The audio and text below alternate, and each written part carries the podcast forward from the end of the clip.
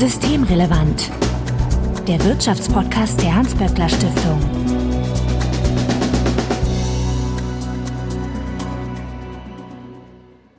Heute ist Donnerstag, der 6. Oktober 2022. Willkommen zur 117. Ausgabe von Systemrelevant. Bettina Kohlrausch, ich grüße dich. Guten Morgen, sage ich einfach mal, auch wenn die Leute das natürlich wahrscheinlich zu einer anderen Tageszeit hören. Aber hier ist morgen. Es ist 8.37 Uhr. Guten ja. Morgen. Du bist die Direktorin des WSI, dem Wirtschafts- und Sozialwissenschaftlichen Institut der Hans-Böckler Stiftung. Und Sebastian Dolin, hallo. Guten Morgen. Du bist Direktor des Instituts für Makroökonomie und Konjunkturforschung, bekannt als IMK bei der Hans-Böckler Stiftung. Ja, und mein kleinen Einsteiger, dass es früh am Morgen ist, äh, den habt ihr schon vorweggenommen. Deswegen kommen wir jetzt gleich zu den Hinweisen, dass wenn ihr uns erreichen möchtet, um Ideen, Fragen oder Unmut kund zu tun, dann könnt ihr uns beispielsweise auf Twitter antickern, böckler-de oder auch per E-Mail an systemrelevant.böckler.de. Also Hinweise, Korrekturen und Anregungen bitte einfach einsenden. Und wir freuen uns, wenn ihr uns in einem Podcatcher eurer Wahl abonniert. Wenn ihr Twitter nutzt, dann findet ihr Sebastian dort als @sdulin, also Sebastian Dulin, und Bettina als Betty Kohlrausch.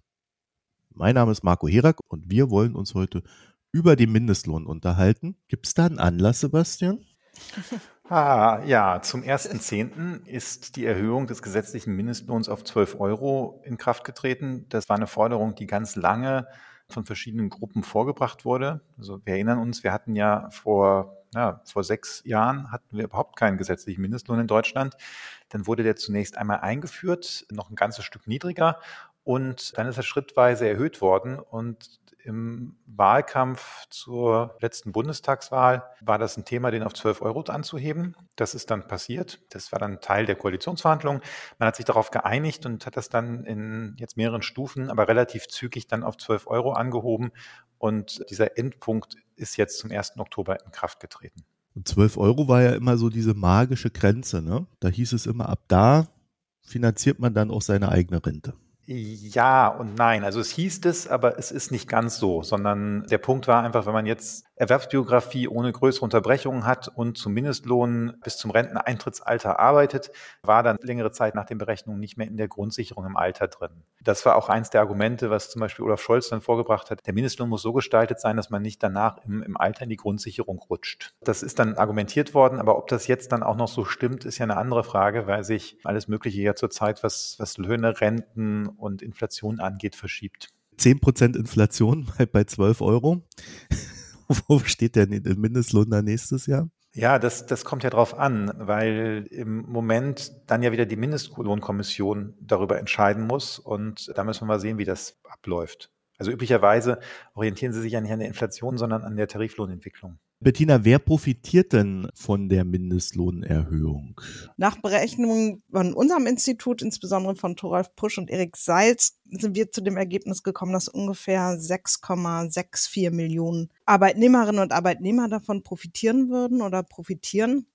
Jetzt schon. Da gibt es natürlich enorme regionale Unterschiede. Im Osten ist es viel, viel stärker als im Westen. Das heißt, der Mindestlohn ist auch ein Beitrag zur Angleichung der Lebensverhältnisse in beiden Teilen Deutschlands, was sicherlich auch nochmal wichtig ist. Es profitieren mehr Mini oder besonders häufig Leute, die in Minijobs arbeiten. Es profitieren häufiger Frauen. Und es profitieren auch zum Beispiel häufiger Teilzeitbeschäftigte. Was vielleicht auch nochmal wichtig ist, weil das ja auch ein Argument ist, dass gegen den Mindestlohn ins Feld geführt ist, dass Lohnpolitik eben die Aufgabe der Tarifparteien ist. Man muss sagen, dass kaum Beschäftigte, deren Arbeitsverhältnis ähm, unter einen Tarifvertrag fällt, davon profitieren, weil die in der Regel nämlich schon vorher mehr verdienen. Das muss man vielleicht auch mal sagen, weil das erlebe ich so ganz oft, wenn man irgend, wenn ich, wenn ich so in so Diskussionen bin über auch Belastungen und Sorgen, finanzielle Belastungen, wirtschaftliche Sorgen der Menschen oder die ganze Ungleichheitsdebatte auch, dann kommt immer das Argument, ja, aber jetzt kommt ja der Mindestlohn und der Mindestlohn löst diese Probleme aber nicht alleine. Ja, das markiert wirklich einfach nur die allerunterste Grenze genau nach der Logik, die Sebastian eben beschrieben hat. Und da gibt es inzwischen eben auch Zweifel, ob das tatsächlich überhaupt noch so stimmt vor dem Hintergrund gerade der Inflationsentwicklung. Das heißt, der Mindestlohn ist nicht irgendwie das Ende der Verteilungsdebatte und die Lösung aller Probleme. Aber, und das muss man schon sagen, es ist ein wirklich wichtiger Schritt für die Leute, die wirklich am alleruntersten Rand der Einkommensverteilung arbeiten. Die Zahl ist ja irre hoch. Die 12 Euro oder die 10 Prozent? Nee, die Leute, die es betrifft. Die 6 so. Millionen. Ja. 6,64 Millionen. Ja, das ist eine ganze Menge. Also das muss man schon sagen. Also es ist eine reale Verbesserung für eine ganze Menge von Menschen. Und insofern auch ein absolut wichtiger Schritt, weil es ja auch zeigt, wie viele Menschen vorher in Verhältnissen gearbeitet haben, in denen sie einfach nicht die Möglichkeit hatten, sich im Alter vor Armut zu schützen mit ihrer eigenen Arbeit. Und das ist ja was, was eigentlich nicht sein kann. Ich würde gerne eine Anmerkung machen zu dieser Frage der Inflation, weil ja jetzt gesagt wurde, naja, dann bei der Inflation bringt das dann überhaupt was, diesen Mindestlohn so zu erhöhen und dahin zu setzen.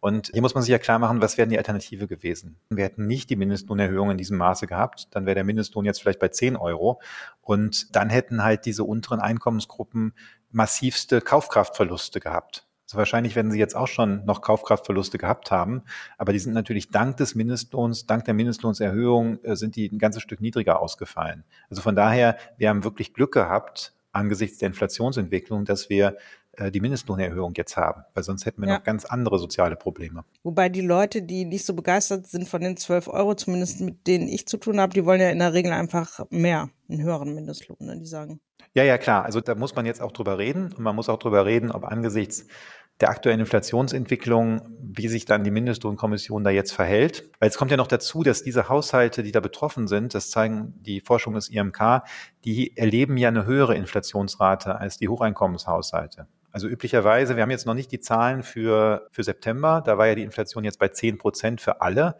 In den Vormonaten war es immer so, dass die für die Niedrigverdiener etwa zwei Prozentpunkte höher waren als für die Hochverdiener. Das heißt, jetzt, wie gesagt, wir haben die Zahlen nicht, weil die Details von Destatis erst Mitte des Monats kommen. Aber möglicherweise ist dann für diese Gruppe die Inflation sogar 11 oder 12 Prozent. Das liegt daran, dass die einen anderen Warenkorb haben, für den Genau. sie ihr Geld ausgeben und der ist dann schon mehr an den Grundbedürfnissen orientiert und dadurch dann natürlich auch anfälliger für Inflation. Ja, vor allem durch die aktuelle Inflation. Also die aktuelle Inflation ist ja vor allem getrieben durch Haushaltsenergie und Nahrungsmittel. Und die Geringverdiener, Verdienerinnen, die geben eben einen größeren Anteil ihres Einkommens für Haushaltsenergie aus. Nicht, weil sie einfach mehr verbrauchen, sondern weil sie weniger Einkommen haben. Und sie geben einen größeren Anteil für Lebensmittel aus. Hm. Ähm, auch nicht, weil sie mehr verbrauchen oder weil sie bessere Lebensmittel kaufen, sondern weil sie einfach die Pauschalreise nicht machen und das Auto nicht kaufen. Wie sieht's denn da mit den Rücklagen aus? Die sind dann wahrscheinlich auch entsprechend niedrig. Ja, ich meine, äh, wissen ja, dass fast die Hälfte der Haushalte in Deutschland eigentlich praktisch kaum oder keine liquiden Rücklagen hat. Und das sind ganz besonders im unteren Einkommensbereich. Also die haben auch keine Rücklagen, um das abzufangen. Von daher ist das sehr wichtig, dass der Mindestlohn dann auch zeitnah wieder angepasst wird jetzt. Wenn diese Kommission sich an der Lohnentwicklung orientiert und die Lohnentwicklung dann von zum Beispiel einer konzertierten Aktion dann irgendwie so gestaltet wird, dass sie gar nicht so hoch ist, dann fallen die ja dann so ein bisschen hinten runter mit dem Mindestlohn. Ne? Naja, das ist dann das gleiche Problem wie für die anderen Beschäftigten auch. Also wenn in der konzertierten Aktion jetzt irgendwie Lohnerhöhungen anders ausfallen würden, als es sonst der Fall wäre, ich meine, der konzertierten Aktion ist ja einer der, der Punkte, dass der Staat auch was tun soll zur Kaufkraftsicherung. Und da ist natürlich klar, dass das so gestaltet sein muss, dass der ärmere Teil der Bevölkerung, also auch diese Empfänger vom Mindestlohn, dann ja vielleicht besonders stark bevor, be, berücksichtigt werden. Also erstens, Lohnpolitik ist ja nach wie vor, was die Tarifparteien untereinander aushandeln.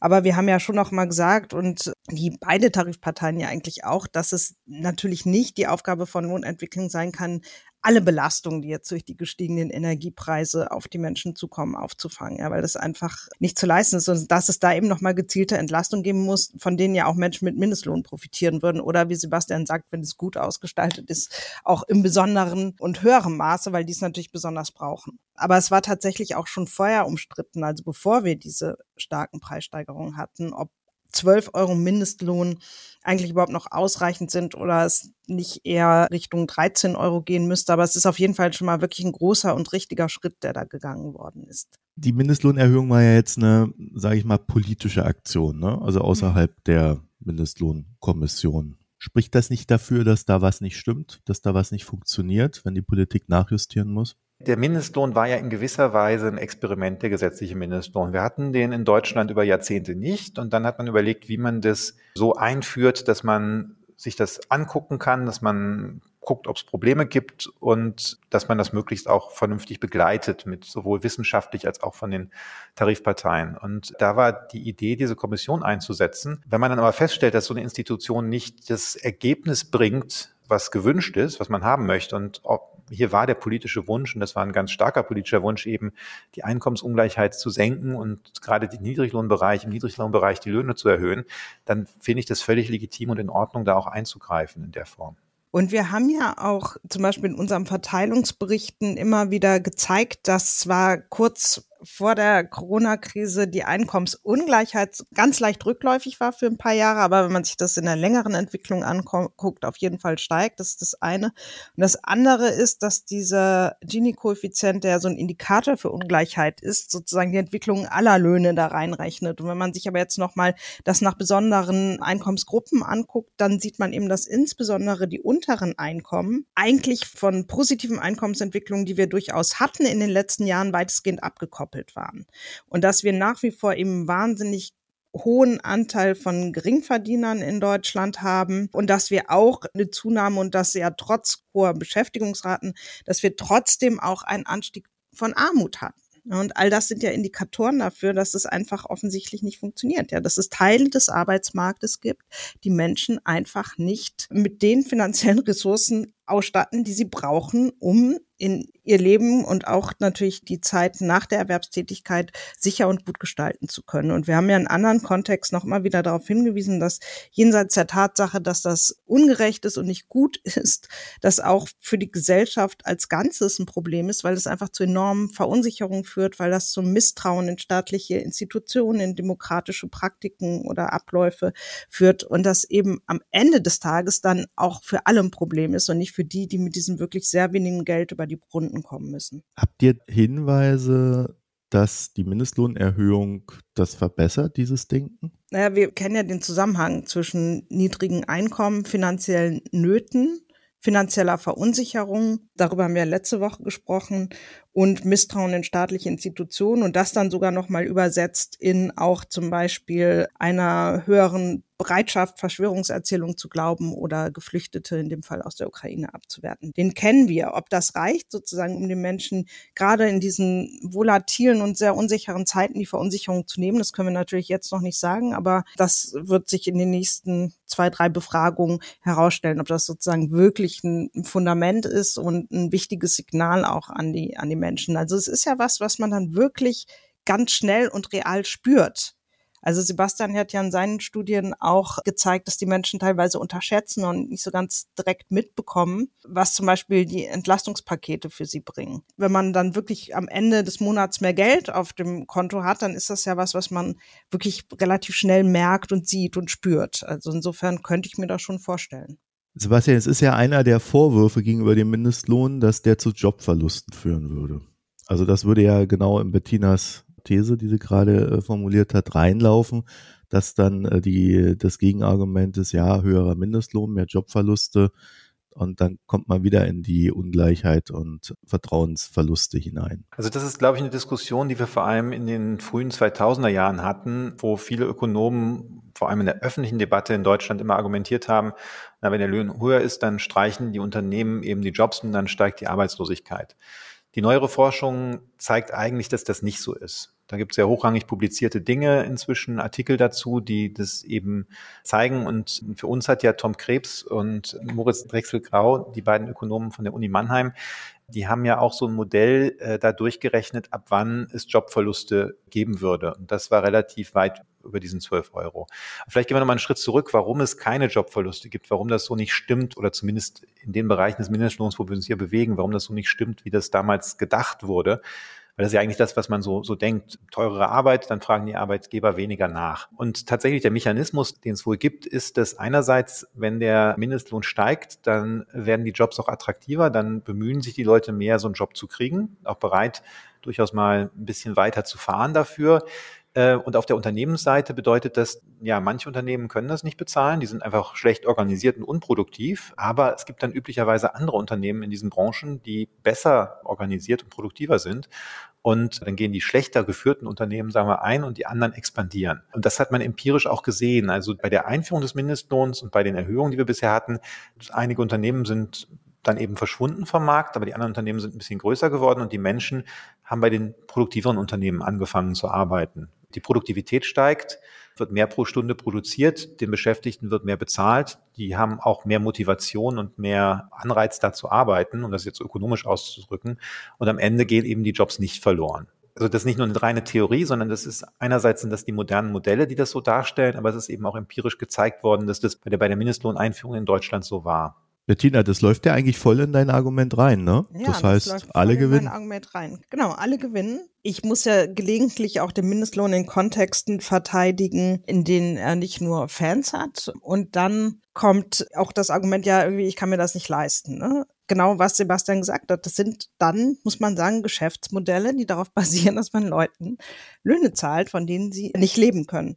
Und das ist eben gesamtwirtschaftlich nicht in der Regel dann auch nicht besonders produktiv und es ist dann vielleicht einfach kein besonders gutes Geschäftsmodell. Mich irritiert diese Argumentation immer so, weil man dann ja im Endeffekt sagt, ja, also ich muss halt Leute ausbeuten, sonst äh, funktioniert mein Geschäftsmodell nicht. Also das kann ja nicht die Lösung sein. Ja, zumal dann ja auch Kosten einfach auf den Rest der Gesellschaft abgewälzt Genau, werden. genau. Wir haben ja eben schon über die Rente geredet. Äh, Das bedeutet dann ja einfach, also wenn man jetzt im Extremfall jemanden hat, der ist da beschäftigt zu einem Lohn, wo er nicht von leben kann, dann muss er erstens aufstockende Sozialhilfe oder aufstockende Grundsicherung bekommen und dann im Alter auch nochmal Grundsicherung. Das heißt, da zahlen dann im Grunde, zahlt der Rest äh, das, was der Arbeitgeber dann nicht gezahlt hat, um irgendein Geschäftsmodell zu machen, das gar nicht erwirtschaften kann, was da an gesamtwirtschaftlichen Kosten passieren. Genau, und wenn man sich überlegt, wo das war, also gerade zum Beispiel also in der Fleischindustrie und so weiter, ja, stellt sich also wirklich die Frage, also kann man so produzieren? Also ist das, wie gesagt, ist das ein funktionsfähiges Geschäftsmodell? Wollen wir das als Gesellschaft?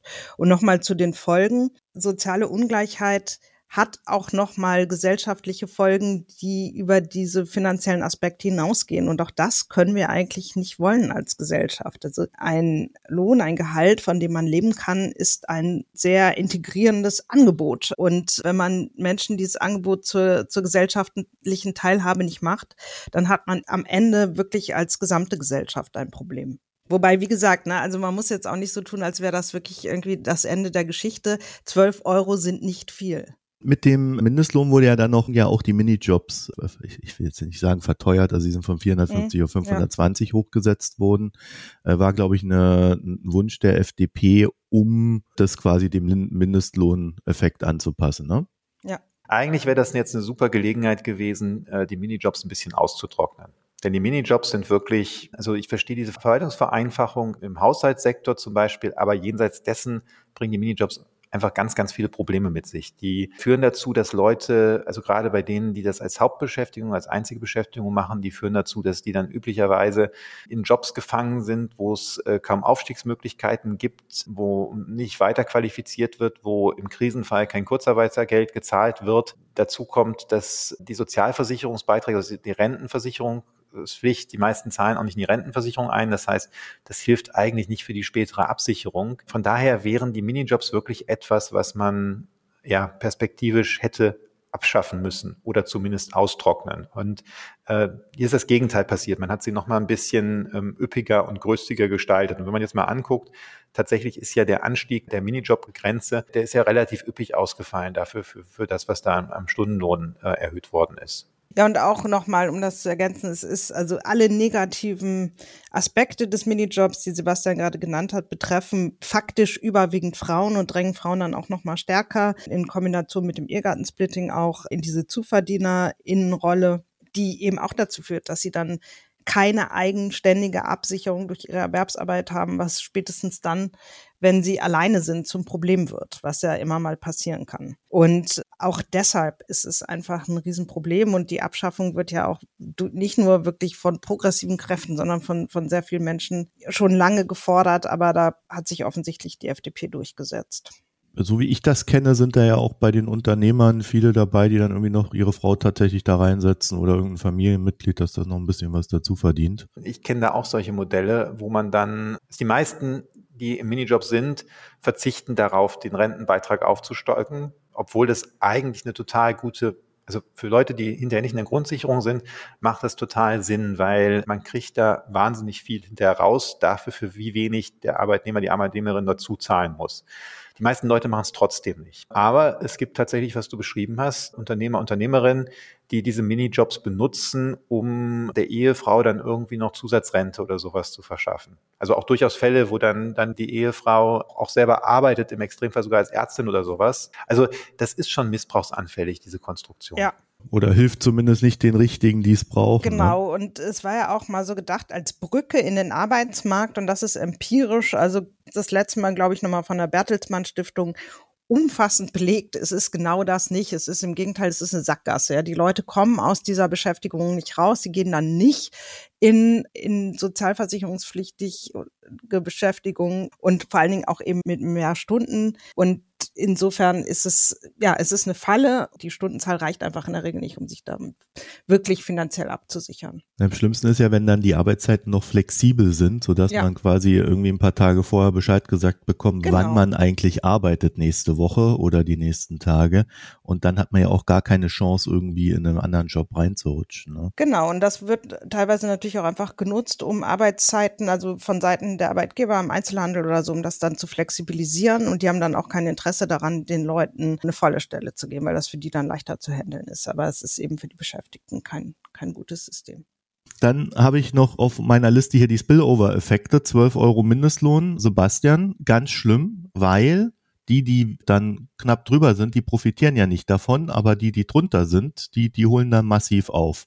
Nee, das ist ja so nicht, sondern tatsächlich kann man beobachten, dass auch die Leute, die knapp über dem Mindestlohn liegen und auch schon vorher beim Mindestlohn lagen, dass die dann nach oben gezogen werden. Nehmen wir mal an, jetzt hat jemand vorher 12 Euro verdient mit einer etwas anspruchsvolleren Tätigkeit und eine Hilfstätigkeit war dann bei 10,50 Euro, dann wird jetzt üblicherweise wenn der Mindestlohn erhöht wird, wird nicht gesagt, naja, ihr kriegt jetzt beide 12 Euro, sondern dann wird die Tätigkeit dieser, ja, die etwas anspruchsvollere Tätigkeit, das wird dann auch etwas erhöht. Also der Abstand mag vielleicht dann geringer werden, der absolute Abstand, aber es zieht normalerweise zieht diese Mindestlohnerhöhung, das haben wir auch gesehen bei den, bei der Einführung, bei den bisherigen Erhöhungen, die zieht auch die Löhne knapp darüber nach oben. Also von daher ist es nicht nur etwas, wovon jetzt die, die genau in, nur in diesem Bereich bis 12 Euro profitieren und darüber eben nicht mehr. Ich habe vorhin gehört, dass wer im Mindestlohn drin hängt, nicht in einem Beschäftigungsverhältnis ist, im Regelfall das tarifgebunden ist. Das bedeutet doch, dass gerade die unteren Einkommensschichten eigentlich auch gar keine Marktmacht aufbauen in ihrer Gesamtheit. Ne? Sie sind nicht so organisiert, dass sie oder können sich nicht so organisieren, das wäre dann die Frage, dass sie auch diese Löhne selbstständig nach oben pushen können. Ja, also ob sie es können, ist die eine Frage. Ich würde einfach mal sagen, sie sind es zurzeit nicht. Und jetzt durchzusetzen in einem Betrieb, der nicht tarifvertraglich gebunden ist und der nicht Mitglied im Arbeitgeberverband ist, dass da Tarifverträge angewandt werden, da braucht man schon einen ziemlich hohen Organisationsgrad. Und der ist tatsächlich in diesen Bereichen oft nicht da.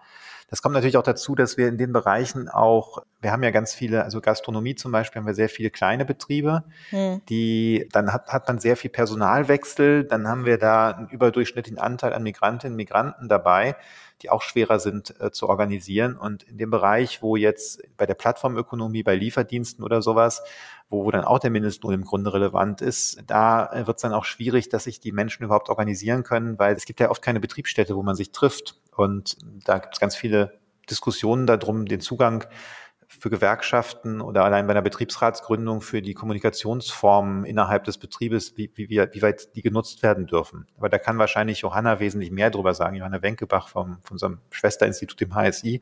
Oder vielleicht kann auch Bettina dazu was sagen. Im Prinzip hast du schon alles dazu gesagt. Also die, die Frage ist, haben sie die Macht? Ja, es sind viele, aber in der Tat aus den Gründen, die Sebastian genannt hat, sie sind nicht besonders im Moment gut organisiert und sie, also die Fakten sprechen ja dafür, dass sie genau diese Macht eben nicht hatten, das im, im Kontext von Tarifverhandlungen oder Tarifgeschehen durchzusetzen. Insofern ist es, glaube ich, richtig, da jetzt einfach durch eine staatliche Intervention für einen höheren Lohn zu sorgen. Was natürlich immer der zweitbeste Weg ist. Ja.